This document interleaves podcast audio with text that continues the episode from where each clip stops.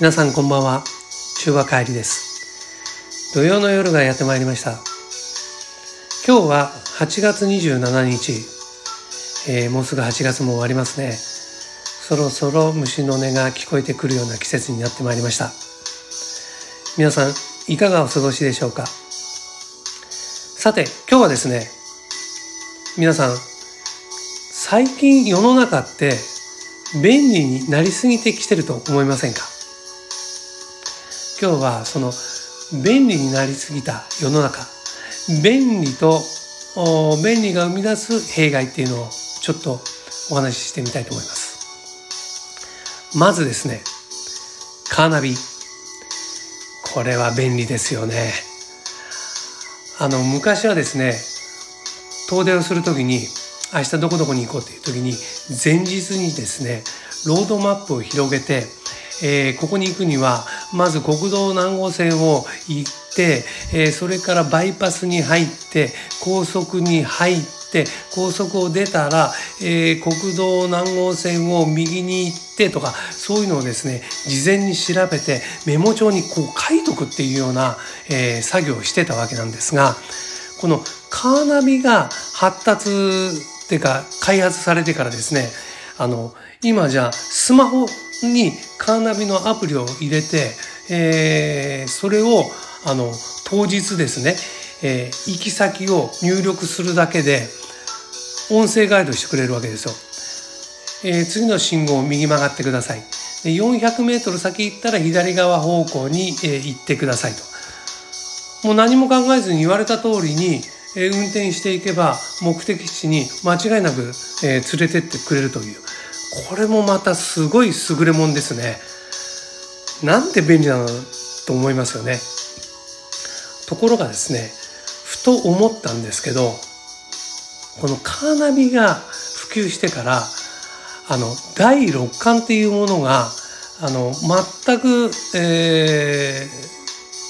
ー、おざなりにされてるっていう、えー、感じを持ったわけですよ。例えば昔でしたら、高速出て、えー、っとこれ多分右だろうなとか。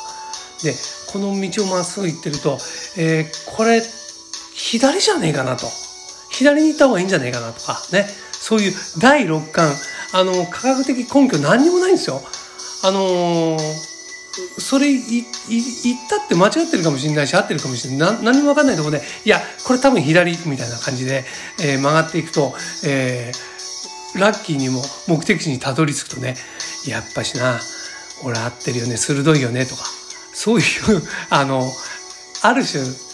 楽しみ方っていうのが全くなくなってますよね。あの第六感っていうのがあの最近使われてないんじゃないかなと皆さん。えー、それとちょっとあのお話はこう横道にそれるんですけど六感っていうものがあるってことは五感があるんですよ、えー、人間には。五感というものがね、えー、視覚聴覚嗅覚味覚触覚、えー、この5つがあるんですけどそれがだんだんやっぱり破壊されてきてるなと、えー、まず視覚で言うと、えー、VR、AR っていうのが最近出てきてですねバーチャルリアリティとか、えー、拡張現実、えー、メガネをかけると、えー、それがあのほ本当はないものがあたかもほん現実にあるようなものに見えるとかね、えー、どどっちがこれ現実なのっていうようなだんだん訳が分かんなくなってきてると。でこの先未来はどうなっちゃうのかっていうところであの視覚もあの破壊されつつ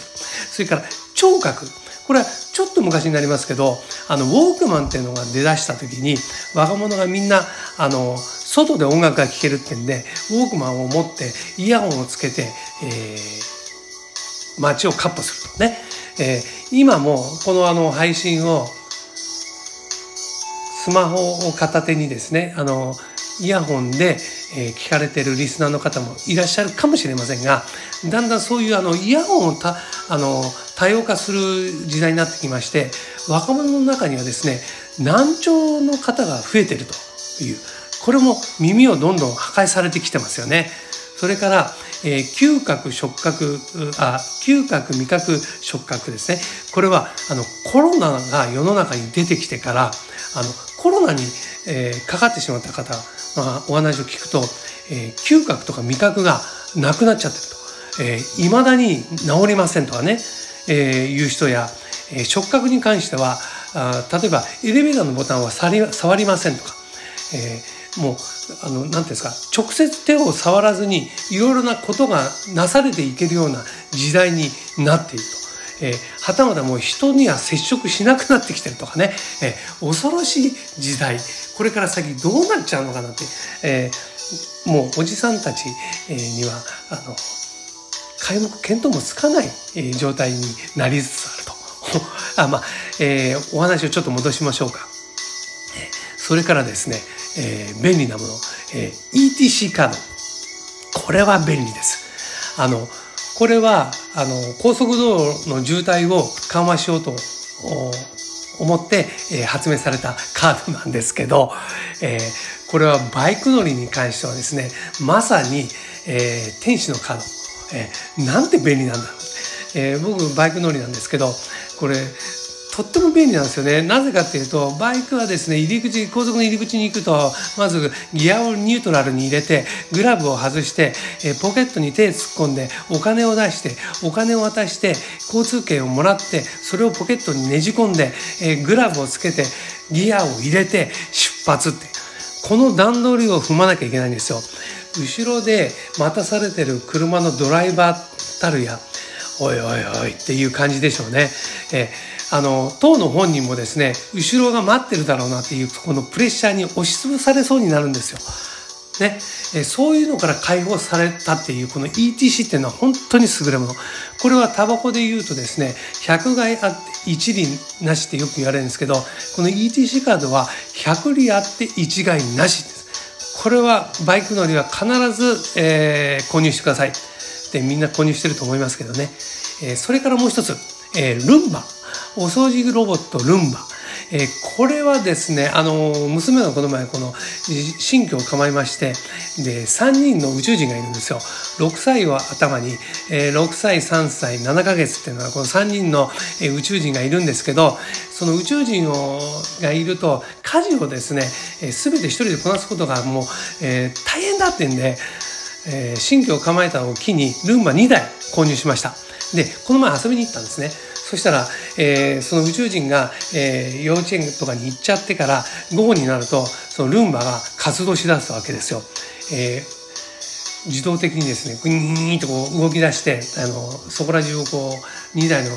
あのルンバが掃除しだすんですね。で娘のところっていうのは2階がリビングなんですよ。で階段がありますよね。で「おいおいこのルンバ階段から落っこっちゃうんじゃねえか」ってったらそのルンバ頭がいいから階段まで来ると引き返してくるから大丈夫よって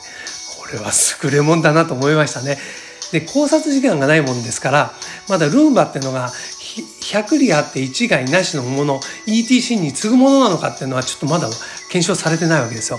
もしリスナーの方でルンバをお持ちでいやルンバっていうのはもう間違いなくそれだよというのか、えー、ルンバの悪いところこういうとこありますよっていうのはもしあったら、えー、お便りいただければと思います。えということでですね今回もあのお便りいただいてます。えー、前回の放送を聞いていただいて、え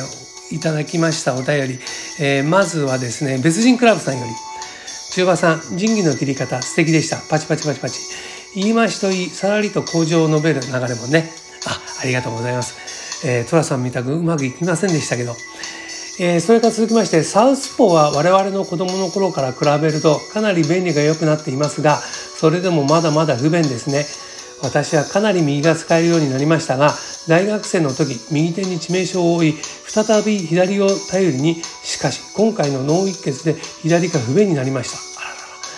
えー、笑って生きていくしかないので機嫌よくしております。そうですね。あの笑いはね、えー、笑う角には服着たりとかね、えー、笑いは百薬の長であるとか、えー、よく言われますんで、えー、別人クラブさん笑っていきましょう。俺も笑って生き生きるように頑張ります、えー、それからですね、えー、リカモンさんからいただきました。中馬さんへ冒頭の工場素敵でした。これはまたありがとうございます、えー、中馬さんサウスポーだったんですね。私は幼い頃ピンクレディのサウスポーから左利きに憧れて漢字の書き取りとかボール投げとか練習してみましたが頑固に右利きです左利きの方にも箸だけは右とかボールペンは左で筆は右とかいろいろなパターンの方がいらっしゃいますね。ボール投げ、ハサミなど幼い頃からの動作は左だけど、ゴルフや自動改札機のパスは右でなんなくって方もいらっしゃいます。中馬さんの三味線は左利きポジションなのでしょうか？土曜の夕方、ゆったりとした中馬さんのお声で癒されてます。これからも楽しみにしてます。ありがとうございます。そうですね、僕は三味線を始める前はギターをこう弾いてたんですけど、あの、中学の頃ですね、フォークギターが入りまして、俺はあの、ギターを手に入れた時に、右なのか左なのかね、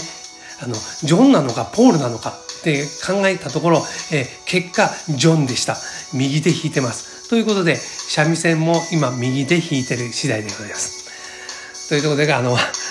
今日、今日はですね、あの、便利になりすぎた、あの、世の中で、便利なもの、それに対して弊害があるものを、ちょっと、どうでもいいようなことをお話ししてみました。えー、中ばかりのこんな風に思ってます。提供は CM キャスティングのプライスレスの提供でお送りしました。ということで、また来週土曜日お会いできれば嬉しいな。またよかったら聞いてください。それじゃあ、さようなら。